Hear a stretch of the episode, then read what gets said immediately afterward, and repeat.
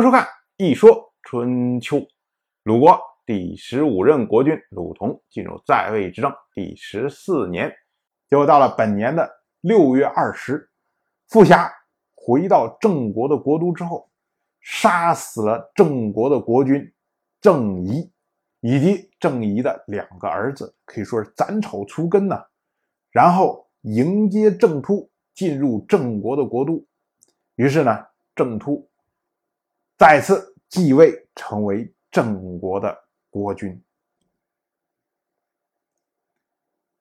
最初的时候啊，在郑国曾经发生过一个奇怪的事情，就是在郑国的南门城外有一条蛇，城内有一条蛇，结果两条蛇进行搏斗，最后呢，城内的蛇死掉了。这件事情。发生之后六年，郑突进入了郑国的国都，又成了郑国的国君。所以啊，大家都把这个两件事情联系起来。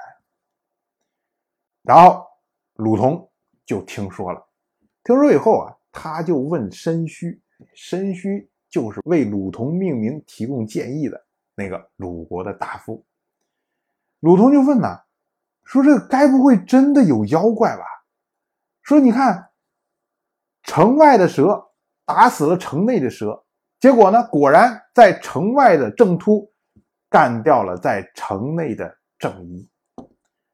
这不会就是妖怪给我们提供了某种征兆，或者说呢，就是妖怪的力量让郑突回到了郑国？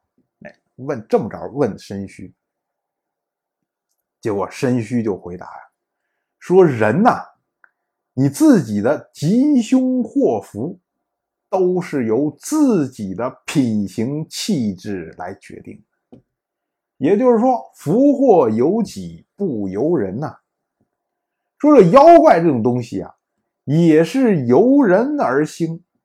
如果你自身没有问题，就算有妖怪也做不了什么乱。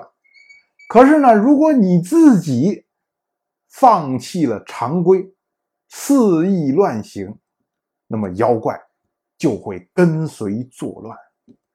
所以，像郑国出现了两条蛇互斗的这种情况，这是因为郑国他们自己肆意乱行才出现的。我们说到提头一次春秋提到有妖怪这个事情，但是呢，我们发现。申虚所说的这一套话，表明了春秋时代对于妖怪的看法，就是妖怪是跟着人走的，人好，那妖怪也干不了什么坏事人坏，妖怪就会把这个坏事做绝。这样的感觉是不是就像神灵一样啊？人好的时候，神灵就会保佑你；人不好的时候，你再怎么巴结神灵，神灵也不会保佑你。所以这一套东西啊，这都是春秋贯之以始终的一套概念，就是人决定了所有这些怪力乱神的作用。然后我们再说郑突，郑突呢，终于又回到了郑国的国都。他一进国都以后啊，第一件事是什么呢？就是把那位傅霞抓住，然后杀掉了。我们之前讲。傅霞因为被郑突所俘获，所以呢投靠了郑突。当时两个人是有盟誓的，傅霞肯定说：“说我傅霞不遗余力要拥立郑突做郑国的国君。”哎，类似像这样的。而郑突呢，按道理说对应的也应该有盟誓，比如说说如果傅霞能够成功拥立我做郑国的国君，所以我承诺他什么高官厚禄，哎等等。类似像这样，所以对于傅霞来说呀，傅霞觉得说，我投靠了郑突，不只是当时可以免死，搞不好事后啊还有更多的好处。但是傅霞漏算了一件事情，就是郑突这个人呢，他是有心理阴影的人。想当年，季族无中生有的将郑突。拥立成为郑国的国君，那是多大的功劳！可是转头翻脸，一脚就把郑突踢出了郑国。所以对这件事情，郑突可以说是刻骨铭心呐。他怎么可能允许这样的事情再次发生？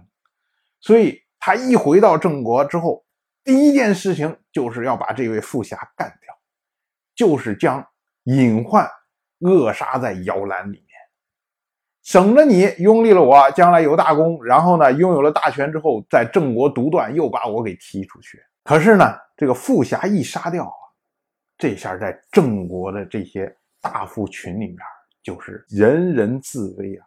大家都觉得说：“哎呦，你看富侠这样一个人，他有拥立郑突的大功啊，这么大的功劳，竟然都不足以抵罪啊！像我们这一群人，郑突在外面的时候，从来没通过消息，什么都没干过的人，什么功劳都没有的人，那我们还不是任人宰杀呀？我们都是案板上的肉啊！”说你有什么罪，你就有什么罪，所以这些大夫们一窝蜂的都去谄媚郑突啊，然后送礼的送礼，拉关系拉关系，希望什么？希望就能有机会免罪。当然，我就这么一说，您就那么一听。